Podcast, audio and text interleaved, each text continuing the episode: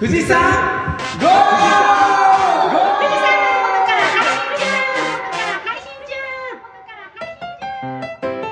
やっちゃんの農場キッチン農場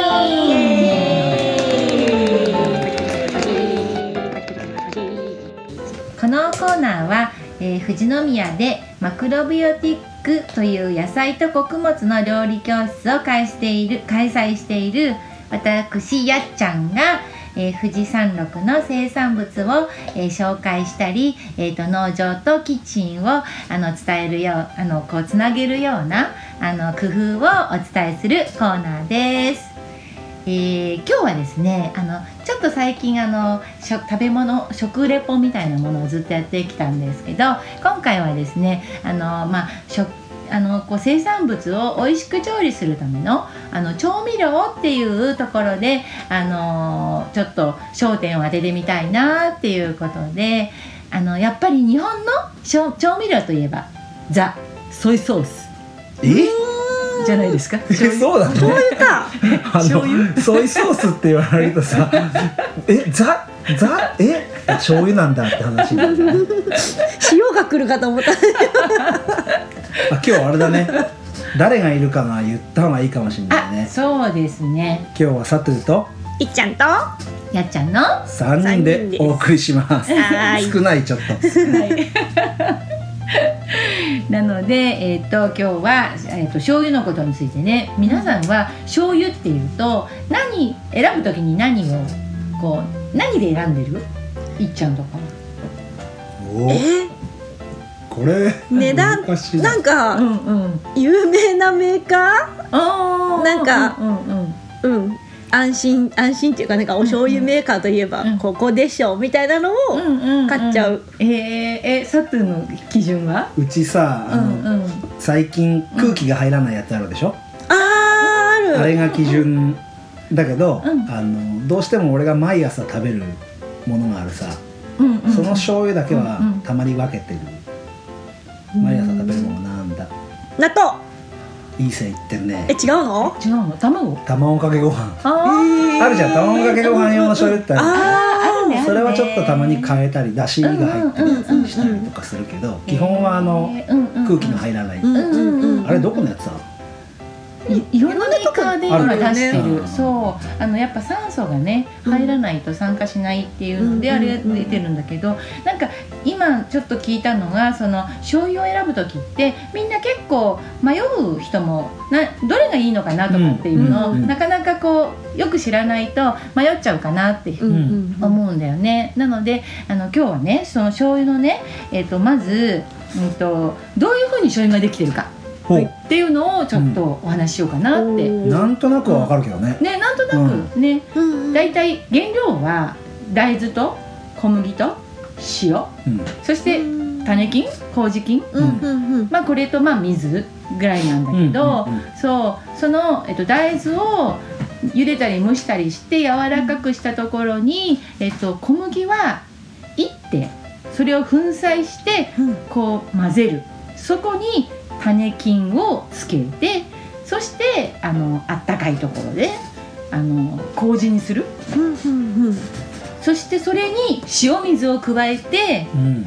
あの温かいあなんだろうこう樽とかでうん。うん。こう、ああ混ぜ混ぜしてるイメージあるでうん。かいやつで。酒のところみたいに、ちょっと泡立ちながらみたいなそうそうそうそう混ぜ茶色い泡が当たって。そう混ぜるという作業で、うんうんうん。それをなまあまあものによって本当3か月ぐらいからい3年ぐらいまですごい幅があるんだけど、それでお醤油って作っているんですよね。そうそれであのそのよく丸大豆とかうん。聞かない？聞うん。く聞くわかんない。でもどういうことだか。丸大豆とうん。あの丸じゃないその脱脂してる油を抜いた後の,、うん。しょうあの大豆で作ってるのと2種類あるのね。知らなかった。そう。それでその丸大豆を使ってるのとあの脱脂のあのものを使ってるのの割合っていうのはさてどのぐらいだと思いますか？丸大豆丸大豆少なそう。だって丸大豆ってなんか押し出してるぐらいだもんね。え？全然想像がつえかない、わかんない。難しい。いえどういうどういううんうん特徴的には何かあるの？特徴的に言うとねその丸大豆に油がやっぱ含まれてるからその油ってそのえ醸す時その発酵する時にあのやっぱりこう分解が遅くなっちゃうんだよね。それでだからあのこう油を抜いた方がえっとほらタンパク質も増えるわけじゃん、うん要するに油が抜けてるから。うんだからあの旨味もあの出しやすいしあのその油が少なくて加工がしやすい、うん。短短期間で熟成できるとかそういう理由があってやっぱりだしの方がすごく量が多いのよね。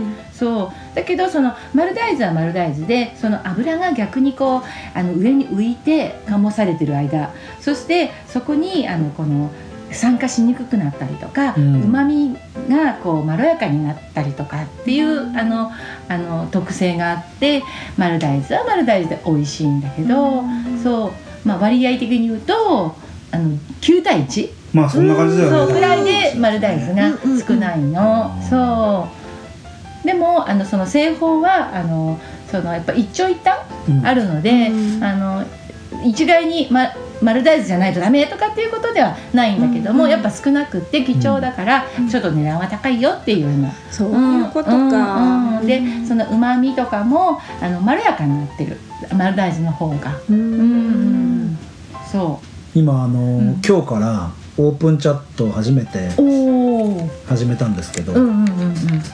ふもとも農園の田辺さんからうんうん「皆さんはどんな醤油使ってますか?」って投げかけたらうんうんうん。国産無添加醤油。うんうんうんでこれだと丸大豆かもう一個なんだっけ、えっとうんとね粉砕のあのなんだっけ？脱脂大豆？脱脂大う豆んうん、うん、かは分かんないもんね、そうだね。でも国産っていうと大体あの国産のね割合自体が0.7%とかなの、うん。0.5とそかんなに少ないそうの少なくってそれを使ってるっていうことだけでものすごく希少で、うん。そうそういう大豆を多分脱脂にして使うっていうことはあんまり考えにくい、じゃあ丸大豆っぽい、うん、その1割の可能性があるってことか。そうだと国産無添加醤油って言ったら、うん。うん。丸大豆大体丸大豆になってると思う。そのほほぼその9割以上はその大豆って輸入だから、うん。アメリカとかの、そそういうものをあの油大豆油取ってから使うっていうような感じなんだよね、うん。そう、うん、すごい。やっぱオープンチャットで反応してくれてる、ね嬉しいね。ちなみに空気が入らないやつですか？って聞いたら、それではないですなんて言ってうん返事く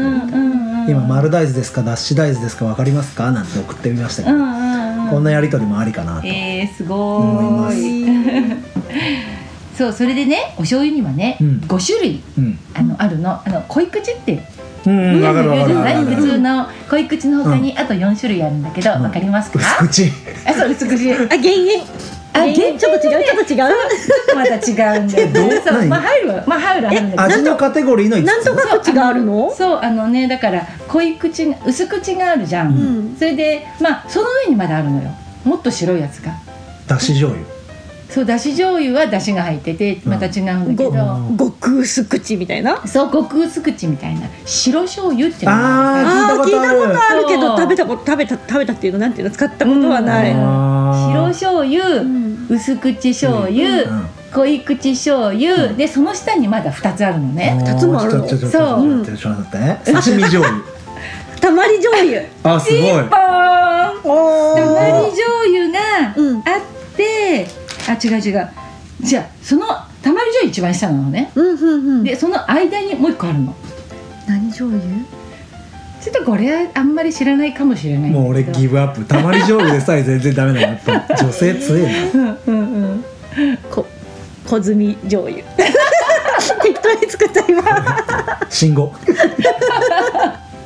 醤油の人に怒られそう 醤油作ってる人に。そうここに入ってるくるのが、うん。あの再仕込み醤油っていう。再仕込み？再仕込み醤油って言ってね。初めて聞いた。まずその、濃い口醤油とかで普通に作る醤油あるじゃん、うん。その醤油をあのその熟成の時にさお塩水入れるって言ったじゃんね、うん。その塩水の代わりに醤油を入れるの。へえだからこうダブルで醤油が入って、うん。醤油で醤油を仕込むみたいな。だからすごい結構贅沢でうまみが強いお醤油醤油で醤油に。そう、うん、どうなっちゃうのかがそうだから、うん。え想像がつかない。そこがあの減塩醤油で在仕込み醤油を減塩醤油にしてるところもあって、うん。要するにちょっとあの塩分が減ってもうまいからうまみが強いから、あのえ減塩にもできるっていうところなんだよね。でこの色が白いからくるうたまりが一番濃くなるのね。でそれは大豆の量がうん大豆が発酵すると黒くなるの。だから大豆が白たま白醤油っていうのはほとんど入ってない。へえ1から0っていうのもあったりとかするくらいそれ醤油っていう小の麦ってこと？小そう。麦？そう。小麦が多いの。へでえも少しは入ってるんだけど、うん。でこのたまりになるとあの10ゼロであの大豆っていうものもあるくらい、うん。そう。91とかになるのね。うん。だからあのグルテンフリーってあの小麦アレルギーの人人はこのたまりっていうのはあの10っていう大豆10っていうのがあるもんでうん。グルテンがないから小麦アレルギーの人はたたまり醤油を使えるんです。うん。逆に大豆アレルギーの人なんかうんは、うん、あの白醤油がいいの。でもうん。あまりにもうん、微量でも反応しちゃう人はもあうね。そうそうそうだね。そうそうなんだけど。そう。でこの濃い口っていう普通の醤油がだいたい5対5、うんうん、なのね。そうだからそので白くなるほどうまみは減るの。うん。で甘さが増すさ小麦が甘さでうん。あの大豆がうまみだもん。でだからそのなんていうのおしうまいお豆腐とかで、うん。あんまり味をこ殺したくないものようなものあるじゃん、うんうんそういう時はあの薄い色の醤油を使った方がうんあのこうたまりとか使っちゃうともうたまりの味しかしないみたいな、うんうんうんなっちゃうからそうだからあの素材の味を生かしたい時は白っぽいものを使って、そしてあの、えっと、こうこう素材をがっつり醤油食べたいなみたいな時はこう濃いものを使うといいよっていう話です。へやっぱ料理によってうん使い分けていくわけだ、うん、料理によって、ううんん使い分けていくといいと思います。え白醤油は初めて聞いた。白醤油ね、うん。あるの。へー。やっぱすごい色が綺麗に出るし、あっさりしてるから、うんそう、うん、へえ何か質問ある人いますか？たまり醤油うんがうん。一番5段階の5じゃんね、うんうんうん。何に使うの？たまり醤油たまり醤油はね、なんかやっぱり漬け醤油うん。としてあのこうお刺身みたいな結構油の濃いようなあのお刺身とかあの再仕込みとかたまりっていうのは、そういうのに使ったり、あとなブリの刺身とかあそうそうそうそうそう油が多いもの。そう濃いものに合わせる。あとはそのなんだっけタレ？うん。あの照り焼きみたいなものとかに使うと美味しい。うんうんまり醤油漬けとかあるよね。あそうそう漬物とかにもね。うん。いいいい。そううんか、うんうんうんうんうん。漬け丼とかそういうの使ってんのあそうそうかもしれない。うんうまそう。う、ん聞いてたらねね食べたくなっちゃったね。ふもとも農園の田辺さんお。白醤油、うん。薄口濃い口あと2つ分かりますかって言ったらたまりとうん。再仕込み。うん再仕込み。してる。うんうん。濃いすごい。すごい。再仕込み知ってるなんてすごい。さすが。へさすがだなさすがだなねえあ私も質問が。はい全然お醤油じゃないんだけど、うんうん。お味噌は、うんうんうん。材料は全く一緒？そうお味噌醤油と。もえっ、とねお味噌はね小麦が入んない。大豆だけ。うんとね大豆と、うん。あと米麹か、うん。麦麹か、うん。豆麹そっで作るか。のそう。そうだ麹がいろいろあるんだ。そう麹がいろいろあって、うんうんうん。他にはなんかきびで作ったりとかそういうのもあ、あうんほらグルテンのなんかそういう関係で、ういうのそうか作る人もいるんだけど、うんうん基本はこの3つ。うんうんうんうん。うんそうでも似てるんだよねうんやっぱり。そう。なんかペットボトルでも醤油作れるらしいからえ？そう。いつか作ってみたいなと思いつつ。ペットボトルで作れペるんだ。ットボトルで作れる。だって牛乳だって瓶でやるじゃん、それはまたちょっと違うじゃん違うよ全然。やったやったバター作り。あマーガリンか？バター。かバター。バター作り。そうであのなんかしょこのメーカーをねさっきい,、っちゃんが、うん。メーカーこうで選ぶって言ってたけど、うんそのやっぱり有名なメーカーってとこう大手のメーカーが多いと思うんだけど、その大手のメーカーとこう小さい、うん。あのところでちょっと作ってるところあるじゃないですか、うん。そういうところの違いっていうのもあのやっぱり結構あって、うん。その大きいところはあのすごく、えっと、平均的な味をを出すように、うん。あのすごくやってるところなんだよね。で平均点をきちんと出してそしてその平均点をさらにこう上げる努力も常にしているっていうような、あのメーカーさんが多くってだからその平均的な味を出すためにこうやっぱり材料もあのこう大きなところから仕入れるっていうことでうん。やっぱりアメリカの醤油とか使ってるとこが多いし、あの輸輸入物にどうしてもなっちゃう量も多い。だけどそれそれそれでそのなんかあの発酵とかの時間も早めれば早めるほど安く出せるんだよね。あー。そう。うん。だからうんその安く大量に安定して供給するっていうことにすごくこう注力しているから、あのすごくその。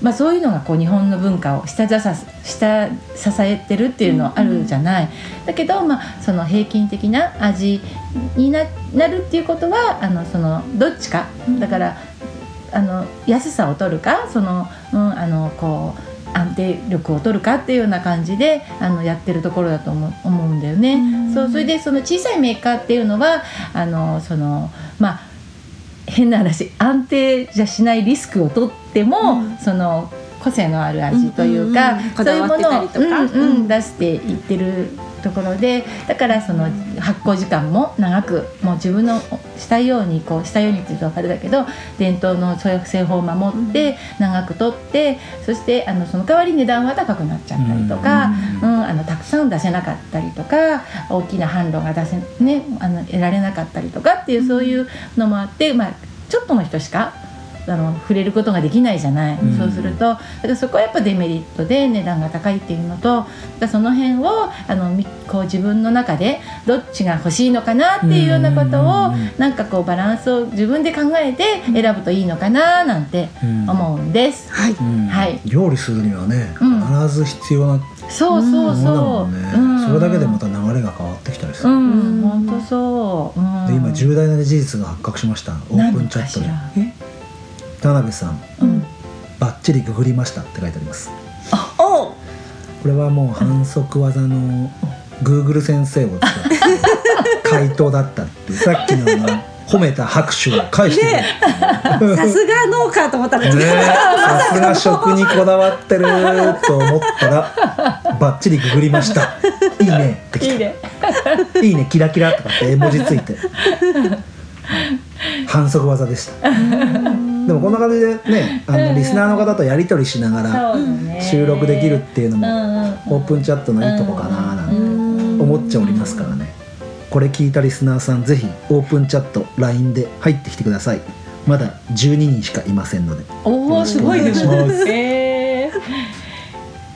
まあそんなところであの私の農場キッチンはこんなところではい。どうでしょうか。ありがとうございます、はいありがとうございましあ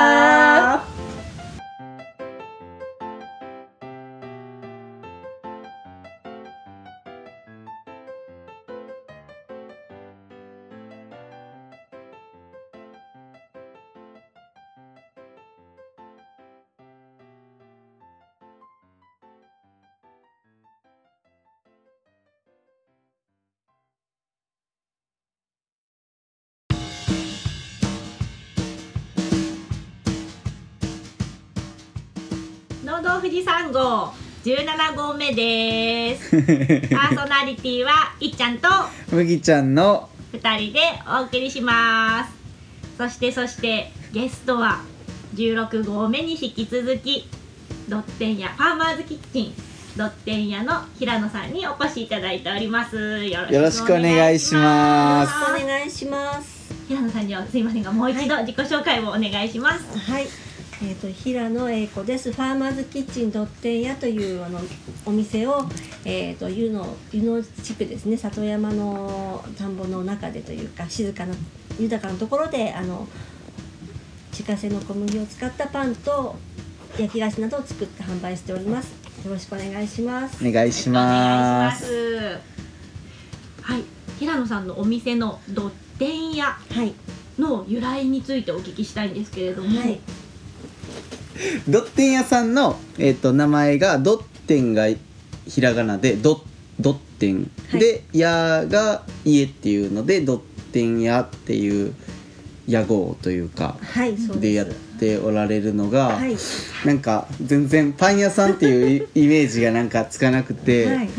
どういう風ななんか名前の由来なのかなっていうのを、はい、そうですね。ありがとうございます。あのどドッテンやあの一応土土ドッテンのドはあの土っていう意味で、はい。あと天は天お天道様の天で土と天の恵みの家っていうへえ気持ちを込めてあのドッテン屋っていう風にしたしたんですね。なんかすごく土っていうのを入れたくて、あの自分がこう畑をやったりとか麦育てたりとか田んぼやったりとかしてるとすごく土からこうエネルギーもらうっていうかあの田んぼなんかだとぬるっと暖かくてこうなんか地球素足で裸足で地球とタッチしてる感じが気持ちよかったりとか。へーあのーそうで作物も取れるし私生まれが神奈川なんですけど横浜なんですけどあの、まあんまりこう土がないっていうか自分横浜そんうん田舎の部分もあるんですけどでもこうさ生産する場所というよりは消費する場所でこう土に触れてい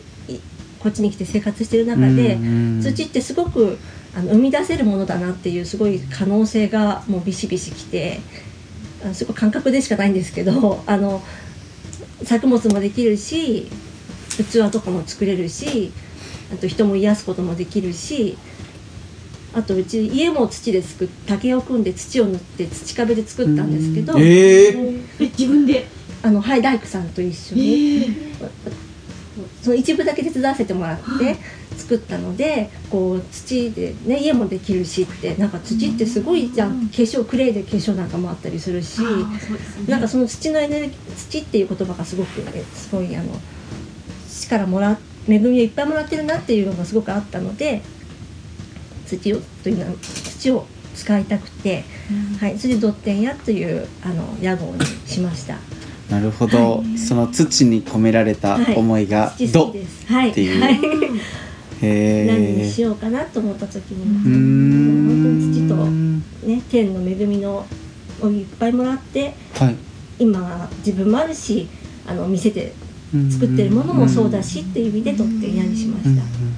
もうそのパン屋さんやるのが決まって、はい。名前を何にしようかなってなってドッテン屋ってなったへそうですね。え平野さんのその出身が神奈川っていうのも、はいその聞きたかったんですよ平野さんが、えっとどういう経緯でまあもともとこちらじゃないってことですよね生まれがそうです。こっちじゃないです。どんなこないくつのおいくつまで こうなんていうんですか都会で いらっしゃったんですか？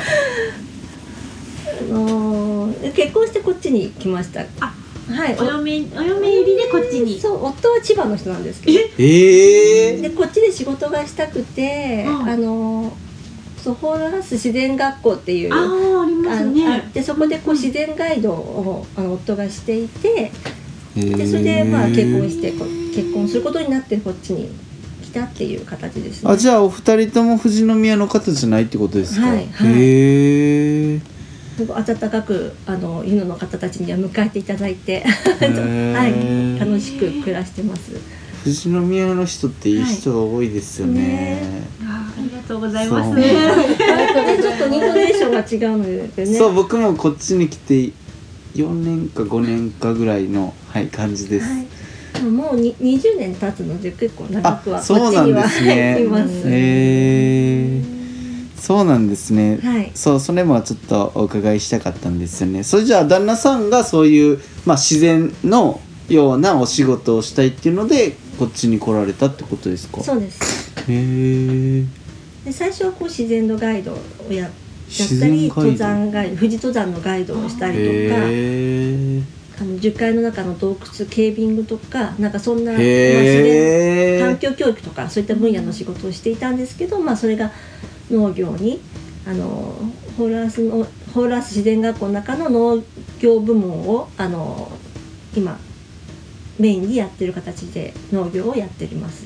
へえあ旦那さんはじゃあそのなんていうんですか農場を運営してるってそうことですか、はい。へえ、そうなんですまあ、ね、作ったものを私がこうなんかね、まあ、夫のものばかりではないですけどもあの、まあ、身近な人間がこうなあの普段こうなんやっぱりこう除草剤とかね使ったりとかしないで有機栽培有機というあの無農薬あの、えー、と化学肥料を使わないっていうような農法で皆さんやってる方近くに多いので。うんあの真夏の暑い時にこう地べた張ってね雑草を取ったりとか、あの虫をこうトマト缶とお箸持って夜中にこう虫取りに行ったりとか、なんかそういうやってる皆さんの努力をすごく見てるので、そういったところでこう皆さんのでしかも美味しいしっていう美味しいし安心だしっていうのでこう、まあ、その野菜たち作ってる皆さんの野菜の魅力もあるのであの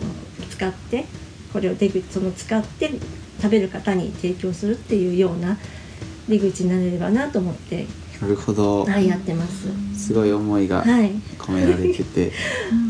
はい、それでなんかその僕が、えっと、16号目を聞いたので、はい。なんか気になったのがあの小麦粉でパンをまあ基本作ると思うんですけど、はい。最近はや最近というか、まあ、何年か前から米粉パンとかって結構もちもち食感で流行ってて僕ももちもちが好きなんで米粉パン大好きなんですけど、はい米粉パンとかは作られてはないですよね今は。そうですね。今今は作ってないです。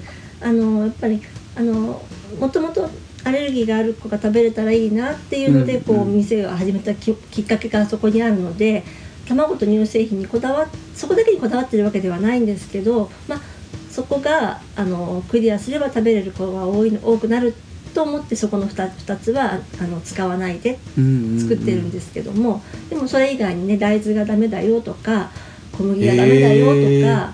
あのそうナッツ類がとかねそういったアレルギーを持ってる方っていろんなああの皆さんそれぞれその症状の出方も違うし、うん。ダメなものも違うしこの組み合わせがダメだっていう人もいるし本当に皆さんそれぞれもう100人いたら100人のパターンのあのそのアレルギー物質との付き合い方っていうのが皆さんして工夫してらっしゃるのであのもっと他のものもねあの食べれるようなものを作れたらなと思ってるので、米粉も興味あるんですけどもなかなか やりきれてない感じですね。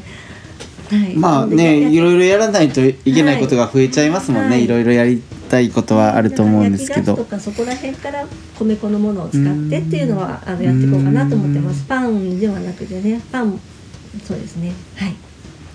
あと営業日がはい。水木金っていうので、なんか普通だったら土日に営業すればお客さんもたくさん来るかなって思ったりするんですけどそれ水木金にしてる理由は何かあるんですか、はい、水木金とも。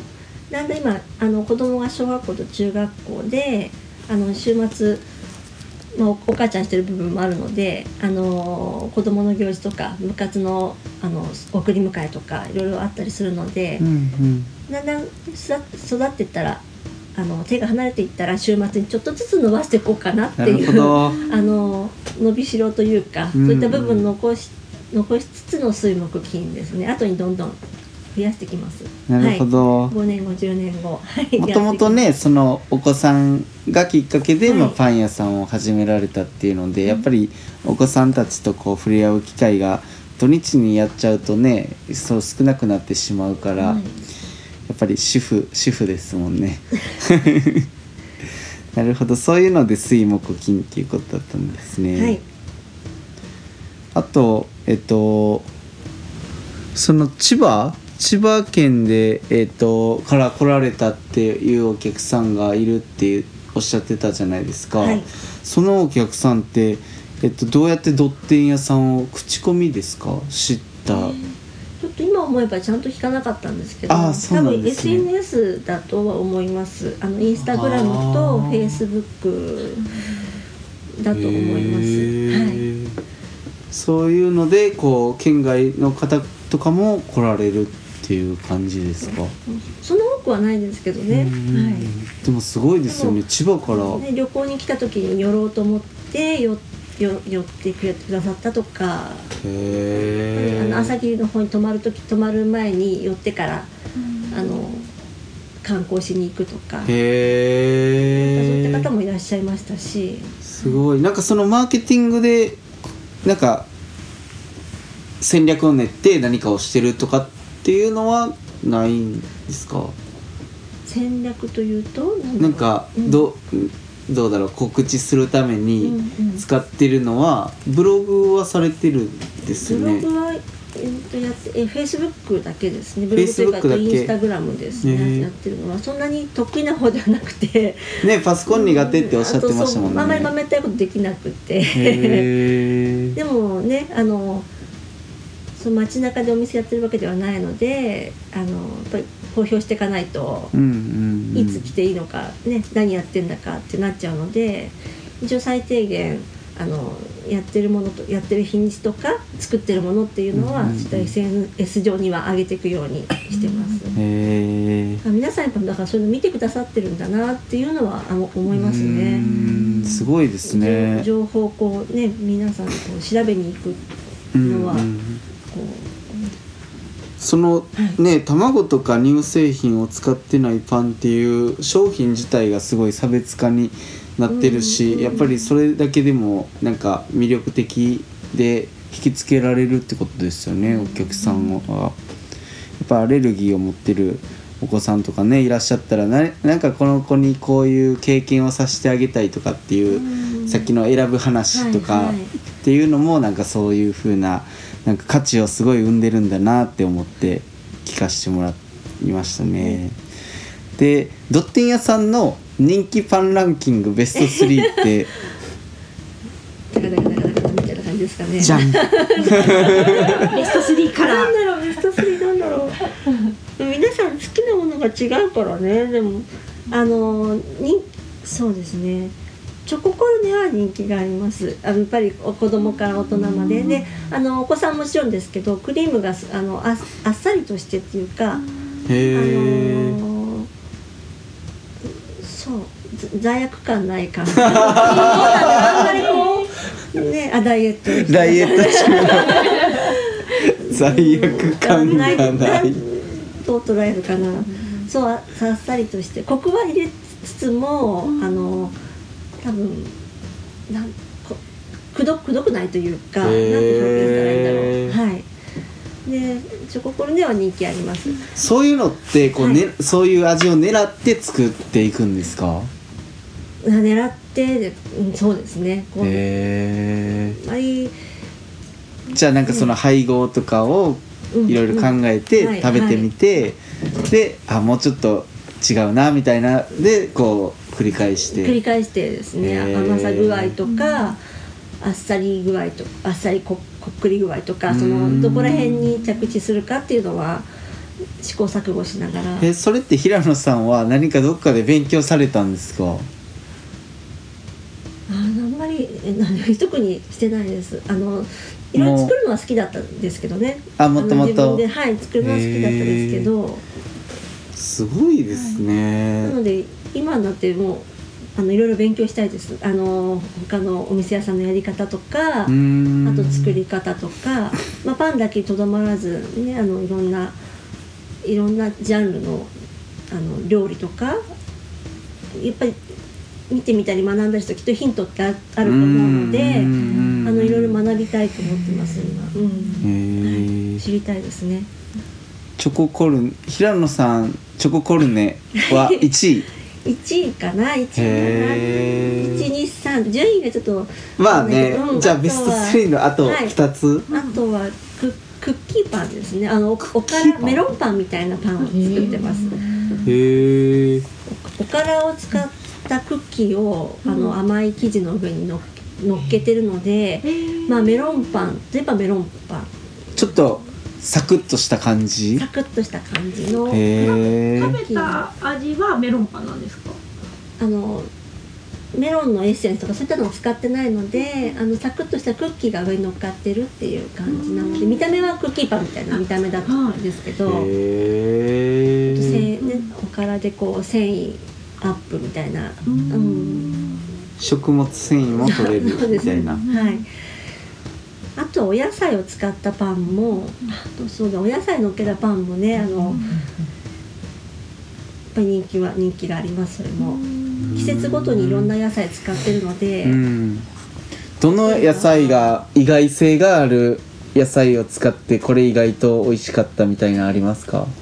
うどうどうどうどうどパン。うどパン。何それ。想像がつかない春のうどパン春の香り春の。うどうどって春しか取れないですよね。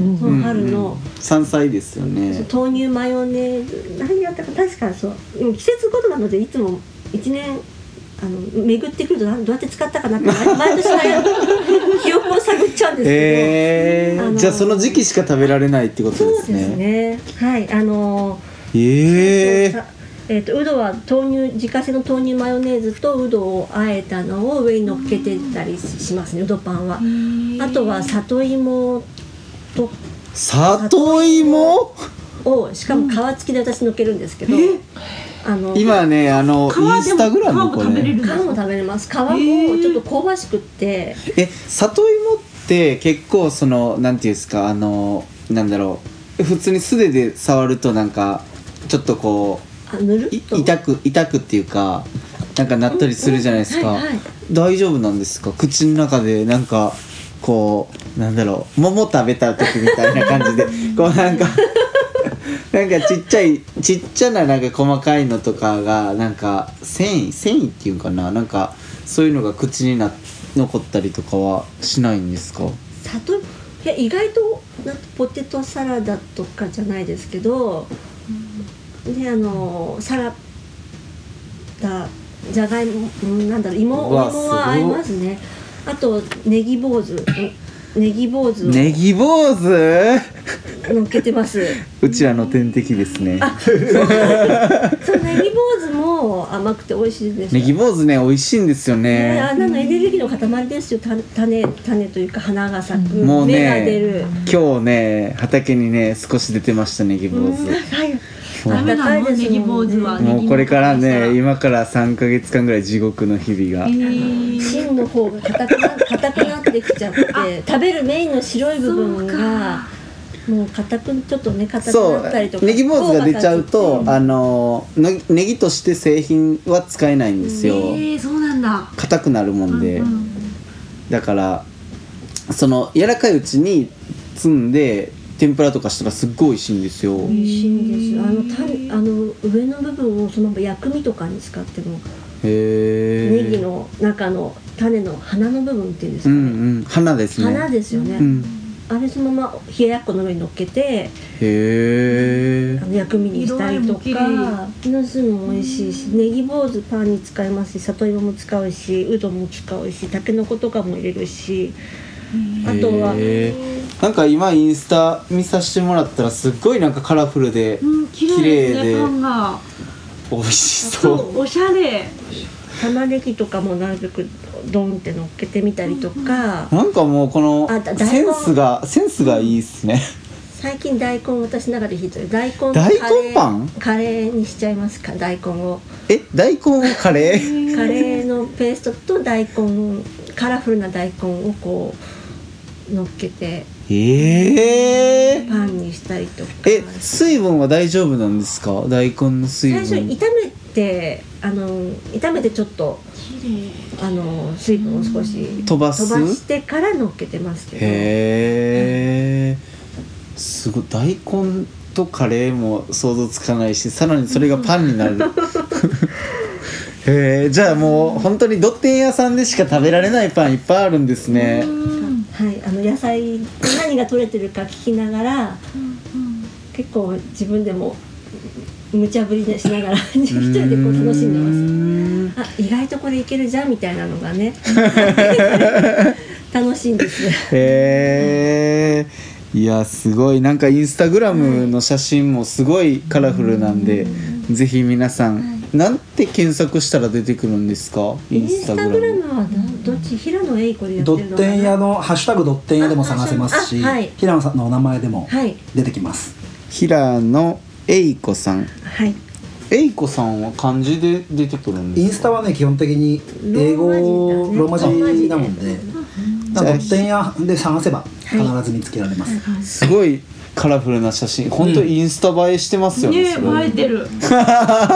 映えてる。すごい。センスがいいんですでねもねおお野菜もすごいカラフルでた見てて楽しいし、うん。食べて美味しいし、なんかそれを生かしたいって思うので、うーあのんそこを楽しみながらやってます。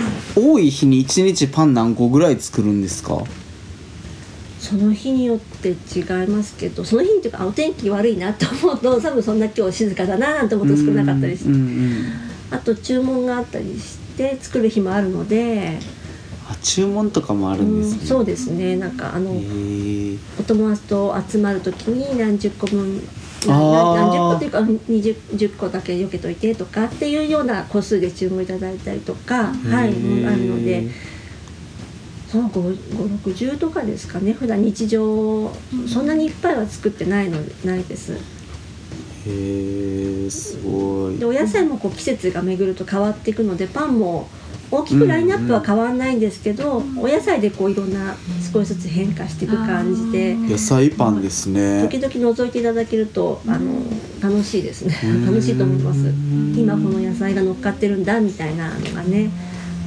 はいさっきそう麦ちゃんが麦ちゃんも私もそう気になってたその最初はこう娘さんがアレルギーがあったからっていうところで作って作ったっていうところからこうお店をやろうっていうところになったのは決意したきっかけね。きっかけがそうすごく気になるんですけどそれは何があったんですか？4年前何があ4ったんだ年前にろうと思って自分で私もともと仕事は建築関係の仕事をしていてあの全然違う畑だったんですけど、ねうん設計とかですか？やってま設計の仕事をしてました。で全然違うんですけどなんあのあのなんでねあの東北の津波とかがあったと地震があったりとかした時に、あなんかけんいろんな建築物がやっぱ瓦礫になってうんうんた映像とかテレビで多く見流れたじゃないですか。うんでああいうの見てこうやっぱり自然に帰るものとかねあのを大事にして使っていかいきたいなっていう思いがあってあなんか私出産子供出産してまた建築の仕事戻るつもりにいたんですけどもちょっとこうあ違う方面の仕事もいいかなってなんかちょっと思ったんですよその時にね。で今までやってきた自分の仕事が活かせればいいけどもあのもうちょっとこう自然に沿ったものづくりとかあの大事なものっていうのを作っていきたいなって表現していきたいなって思ったのでそうそれでかな今私なんなんで始めたんだと思ったんですけどそこ そこかなとは思います。はいなんかその自然に、うんえっ、とまあ寄り添ってっていう言い方がなんか合ってるかどうかわかんないですけど、まあなんかその自然の営みに近い場所で仕事をするっていうのと、あとその娘さんのアレルギーのこととかでなんかそういうパンを作れるっていう、まあ、能力の掛け算とあ思いとなんか能力の掛け算でドッテン屋さんができたっていうございまとめてもらってありがとうございます。そんな感じですかね。でもすごいですよね。そのやるぞって言うんってやる。パン屋さんやるってなかなかすごい、なんかまあどんな事業でもそうですけど、やっぱりやるっていうのがすごいね、やりやりたくてやってもなかなかこうお客さんに来てもらえないみたいなところもある中でやっぱりこう、ね、県外からも人が来てくれて、っていうのはすごいなと思います。初めやった初日はなんかこうどどっかに告知したんですか？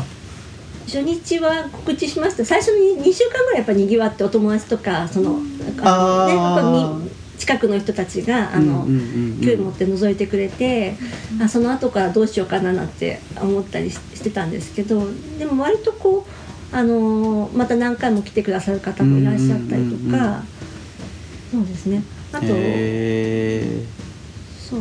あのいろんなとこでこう広告広告というかあのフリーペーパーに載せていただいたりとか、あと地域の新聞にちょっと取り上げてもらったりとかっていうのをちょこちょこああのしてくださってでそういったものであのまたまああの届けたいところに声が届いたっていうのもあって足足を運んでくださる方もあのいらっしゃいました。はいなかなかでもねた始めるは簡単だけど続けていくは大変だなっていうのは思ってます。何でもきっとそうだと思うんですけど、はい、な長くねあの続けていきたいので細くてもいいので長く続けていきたいと思ってますので、はい、じゃあ最後に？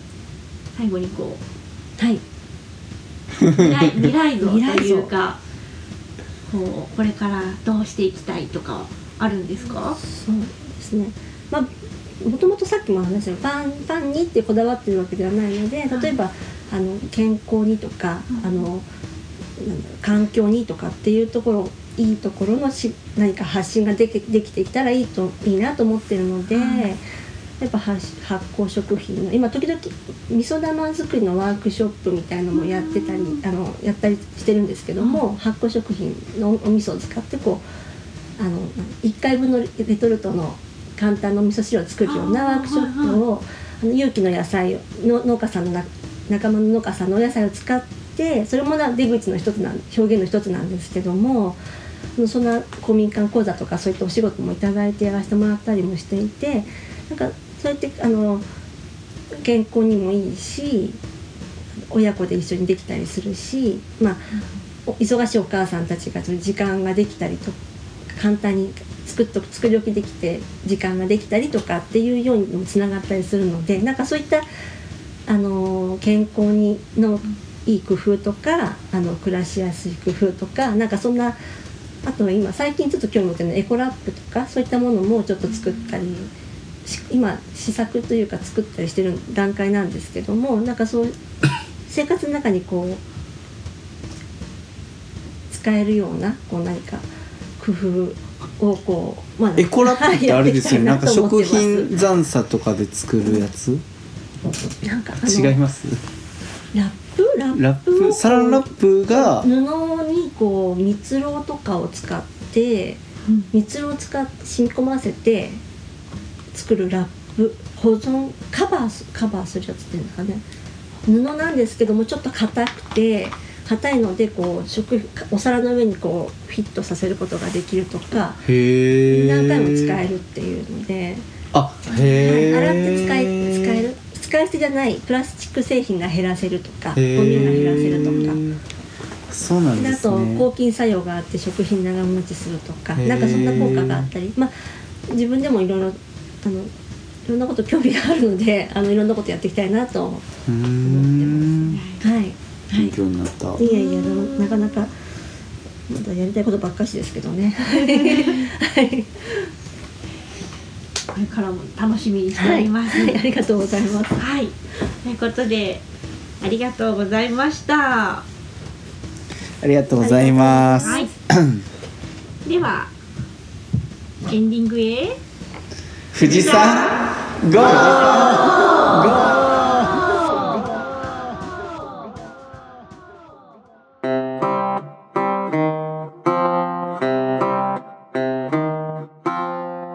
デザートはサトゥーとやっちゃんの2人でお送りします。引き続き平野さんに来ていただいてます。よろしくお願いします。よろしくお願いします。なんとやっちゃん平野さんからクッキーをいただいておりますこれ平野さんクッキーって呼んでいいんですよね、クッキーです。えー、3種類お味がございます、えー、ごぼう生姜きな粉の3つです。やっちゃん最初はグー、じゃんけんぽい。い。やーやっちゃんがグー。そしてサトゥーがチョキ。やっちゃんの勝ち。じゃあいっちゃうよ。生姜から。生姜を。生姜最後がいい。あじゃあじゃあきな粉。うんうん。選ぶ権利なかったねやっちゃんきな粉を食べて。サクサク。うんうんううん。ん。きな粉がそりゃそうだきなこ味だもん、うん。なんかでもすごいきな粉がすごいある。あなんかこうきな粉のこれはきな粉なの？ぐらいの感じ。うん。あうん。きなこってパサパサなりやすいじゃんね。そういう感じはなくうん。もうクッキーのきなこ風味。うん。お俺食べてないまだ。聞いただけ。じゃあ僕もきな粉をいただいて、じゃんけんは何の意味だったんだっていうね。いやいやいやいやいやいや結局お前も食うんかいって言ったのに石さん。あメープルシロップなんですね。あー優しいですね。あのうん。なんて言うんだろう。うーん昔の本当に和菓子ですよね。あのクッキーって言っちゃダメですねこれは本当に和菓子っていうクッキーで食べると食用風なイメージになっちゃうってことそうそう。だから今これ野菜のお菓子って書いてある理由がそうなのかなって思ったんですけどはい。すごいクッキーって感覚よりもあのきなこ棒みたいな感じ？きなこ棒の甘みのないはで食感が硬い感じ。すごい優しい。うん、優しい、なんかやっぱメープルって甘みの中でもこう香りがねすごくいいから、うんなんかきな粉と合う。いそうきなこにぐっと深みが入る感じで、うん。メープルシロップの甘みでねこれお砂糖は使ってないので、うん。メープルシロップが甘みにこれはそうしてますね、ね続きましてじゃ第2希望選手ごぼう。これ今度僕がサッツーから行かせていあただきます。見てください。これは色がねちょっと黒が入ってる。えー形状もねあのさっきのきな粉はお花で型を抜いてあるんですけど、うん。ごぼうはうん棒状、うん、うん、あのごぼう食べるとうん。あの食感よりも鼻に抜ける風味ってあるじゃないですか。うん。土なのかと思いきやなんかこうごぼうの独特の風味あるじゃないですか。それがもう一瞬でくるココアの味。あ後から来るわ。苦味がココアっぽい。あののあーココアのカフェインあカフェインじゃないあれはカカオか。カカオカカオの風味が後にじわーって広がる。ちょっと我慢できない、うん。いっちゃいますよよ。鼻からごぼうでしょ？うん。鼻からごぼうをほっぺにココア。うん。よわ。すごい。ここはね後から来ない。あここ後からしか来ない。なんか先にごぼうが来る。びっくりした。後から来ないとか俺全否定されたなと思って今一人でずさってショックごめん受けたね。さ後からしか来ない、うん。なんかごぼうがすごいね。うん。結構入ってますね。結構入れてます。ギリギリどこまで入れようかなやっぱりお砂糖を使わないとん。こう素材の風味とか強く出るんですね。うんはそうねおっしゃった通り鼻から来る香り、うんうんうん。鼻からぐんと、うんうんぐんと鼻から来たくて、鼻で食べてほしいっていう、ちょっと鼻から入りそうだなみたいな。あの細長いあの小枝みたいな。小枝のちょっとふ小枝ねお菓子の小枝の、ね。みたいな。ちょっと太めみたいな感じの形だからね。うんさあ第三希望選手。最後に食べてくださいと。生姜ね。じゃあ一斉のでいくかこれやっちゃん、せー一斉のあ言うててあうん。ーあのー味はあれですよリッツ。あリッツの塩分がない感じ。生姜はそんなにしあれじゃないですか。あー後から来るわ。あー来た来た来た。で支配されません？生姜うんに、だからなんか、うんうん。後からじゃないと全部生姜になっちゃうかうんうんうん。なと思って最後に生姜がいいって言っちゃった。生姜美味しい。なんか生姜油ってあるじゃないですか、うん。あの匂い甘くない生姜油の匂いやっぱり。食べ終わったらね辛い。そうそうちょっとピリッとするのも残したかったんですよ。ねなんか辛い辛い辛い。辛いって言うとなんかだ大根おろしみたいな辛さを想像するけど、ん。全然俺これあんまり辛いっていうよりうん。なんて言うんだろでも辛いしょっぱいだけじゃなくてちょっとリーツっておっしゃったのでちょっとだけ甘みがメープルシロップでちょっと入ってますね。うやっぱ生姜油生姜油の辛さ辛さっていうのかなあれ、うん、甘くない生姜油なんか甘いししょっぱいしちょっとピリッとするしうんうんうん。なんか形状はちょっと薄くってクラッカーみたいな形状なんですよね、この。噛んでうん。舌ベラでの上で転がすとすごい辛みがきますね、さっき噛んで奥で食べたけど舌ベラがすごい。優優しい。美味しかった。これはありですね、うん。ありですありです。子供たちに味感じながら食べてほしいですもんね。生姜とか。ねでも生姜も子供も食べますうんね、うんうんあのであそれぞれきな粉もあの大豆大豆から大豆作った芋で育った大豆を、ん。あのいってでそれを粉にして、うん。きな粉きなまあそこできな粉が出来上がってそれをお菓子に使ってるので、すごい前段階からここに至るまでなんかすごく語れる語れるもの、うん。なんか、うん。この生姜もすごい生姜もやっぱりあの、作った生姜で作ってますけど、今度やっちゃん YouTube 平野さんとコラボでこのお菓子作りに行ったらいいじゃないですか。行きたな。ってやっちゃんの YouTube 平野さんコラボドッテン屋コラボ。ぜひいいですかあぜもちろんです。もうそんなそんな嬉しすぎます。なんと夢のような提案が。この音声コンテンツと動画コンテンツをつなげるという。本当いいね。やっちゃん頑張ってるしいいじゃないですか。YouTube であのオープンチャットね今回初めて LINE のオープンチャット使って会話みんなが収録してる最中にやり取りしてるんですけどふもとも農園の田辺さんから農家究極のホットダッグあホットダック。と究極のサンドイッチが食べたいっておっしゃってます。あの夫に言ってくださいそれあは。あ旦那さんがキーなんですか、えあのホットダックは。ホットダック作ってるのは、うん。そうですね夫の方が作って出店してます時々。へそれで多分ー言ってきてるんだうと思うんですけど。んやっぱオーガニックフェスとかで、そうですね。うん。あのお米を作っおお田んぼもやってるんですけど、田ん。ぼでアイガモ農法でやってるので、はいはいはいはい。インスタにもカモが載ってましたねカモが。でカモといってもアヒル種なのでアヒル種、うん。アヒルの種の鳥なので、ん。ダックって言ってるんです。けど、そのそのカ鴨肉を使ったうん。ホットダック。ホットダック。ホホットドッグバージョン。ホットダックっていうのをや作ってるんですねあとふもともダイナゴンのアンパンマン食べたかったああそうなんです。ふもとも農園さんの小豆を使ったんです小豆かを使ってまだありますか？ってまだありますか？まだあったら買います。はいあのなぜか近くにいるのにポッドキャストを通して会話をするという。不思議な状態が起きてますね。そう。ペイペイで買いに行く、うん。であの先先々週かな分かったのはちうん。ょっとマルシェで買って、大豆をだ大納言を使って、あのあんこに使ったんですけど、そうそのその後まだねかその後買ってなくて、もうさまだあったらなかなか皆さんあの少量少量多品多品目。でやってるので、いっぱいはあの取れてないと思うんですよね。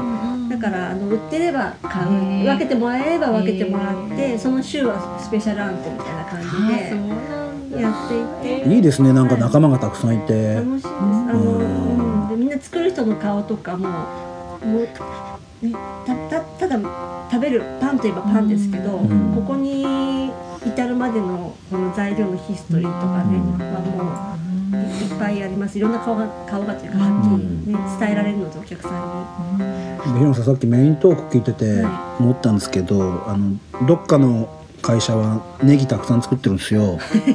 であの、できるんですよあの先端に。敵が。はい。あのアドリからすると敵なんですけどそれあのできちゃったの。を譲ってもらってあのアドリとドッテンやコラボ商品。なんか今思ってベーコンエベーコンエピとかエピパンとかあるじゃないですか。あれでネギネギ坊主に巻いちゃいますかね。巻いて巻いてこうやってとかなんかできないですかね。美味しそう。ネギ坊主メインで。たらあの多分麦ちゃんの中であの ネギ坊主を見た瞬間にもう嬉しくなると思うんですよ。今まで敵だった敵だったんだけど届けます。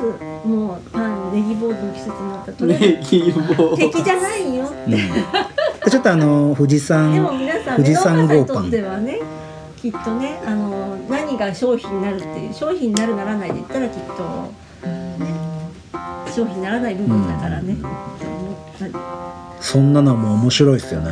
でも本当そこに楽しさとか命とかうん。エネルギーとかがいっぱい詰まってるうん。ので、なんか楽しいです。ね。うん。でも大きなし大きなことやってたらできない。これちょっと多分、あの少数派な部分でちっちゃな仕事。うん。小さなビジネスだからできるえ楽しめる部分だったりもするのかなと思うので、そこはこう乗っけていきたいですねそういう部分を。えはい。はい。なんかそういう面白いつながりがまたこのポッドキャストとしてできるとね、い。いかななんていうふうに思います。あのー前回の16号目でも軽くお話しいただいたいただいたんですけどそのふもとも農園さんとかと富士オーガニックマルシェのはい。つながりで、はい。えっと、月に1回ぐらいですよね。あ。土曜日に行かれてるんですよね。私は月1回月一回ぐらい行くようにしてます、うんうんうん。マルシェは毎週土曜日、はいやられてるですよね、はい。で富士オーガニックマルシェのイベントで探していくとドッテン屋さんもたまに出てるそうです。という状態ですね、はい。富士市の方のあれ森島ですかね？森島森島の方でやられてると、はい。で、えっと16号目でも話題に上がった富士宮の富士山本宮浅間大社のはい。ところの、えっとイベントスペース。はい。で猫とエプロン。はい。さっきフェイスブックで僕も見たんですけどね、フェイスブックで猫とエプロンって探してくれると出てくるので、そちらのイベントにも参加されるということで、はい。あとまあえっ、とポポッドキャストの詳細ボタンがあるんですよあのこの音声聞くのに詳細ボタンを押すと説明が書けるんですね。そこにもあのホームページの URL とか載せておくのではい。そこでね営業時間とか、はい。インスタの方もかなり綺麗なパンの写真がクッキーもあれですねお花の花びらのスタイルね綺麗ですね。ですね。野草のクうん。ッキーっていう、多分名付けてたと思う。うん。藤の花をうん。摘んできて乗せたりとかあとうん。カラスのエンドウとか？野草ですよね、うん。よもぎの葉っぱ、僕あれ見て唯一無二だなと思って。他にはないなと思って。楽しい綺麗ですしね、はいはいはい。すごいいいなって思ったのでぜひねお客さん見てもらってはい。ちょっとちょっと寄ってもらうとか。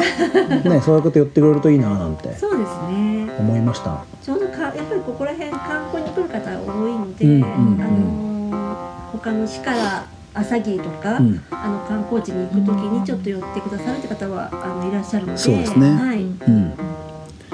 じゃあ今日は本当にはい。貴重なお時間いただいて、はい。パンに込める思いとかね本当にいろいろ聞けてよかったです。あと言い残したこととかないですか？大丈夫ですか？今ちょっと見てますけど。ええ でも大丈夫ですよ、はい大丈夫だと思います。いけますか？話聞きましたしなんか。また何かあったらおいおい LINE でも。うまくうまくまとめてください、すぐはい大丈夫ですよ全然。あのリスナーさんには十分思いがはい。伝わってると思います、はい。恥ずかしいです。はい。ありがとう。ござはいありがとうございました。じゃあやっちゃんもいいですか？はい、OK です。それでは農道富士山号ではツイッターで皆さんからのご意見や、えーお便りお待ちしております。それから G メールの方もやってますので利用してください。それと今日初めて収録の中で LINE のオープンチャットを使って、えー収録しながらリスナーさんとのやり取りをえしています。こんな話してるんですけど聞きたい方ありませんか？みたいなことをリアルタイムでやって載せていますので、えー、と LINE の方のオープンチャット入り方わかんない場合は Facebook の方に説明の投稿がありますので Facebook で農道富士山号で探してくれるといいかなって思います。Twitter、Gmail、Facebook、えーうまく活用してくれればな。それにプラスオープンチャットできてますのでぜひ入ってきてくださると嬉しいです。よろしくお願いします。ではこれで17号目のデザートを終わりにします。それでは皆さんヘバナスヘバナスヘバネ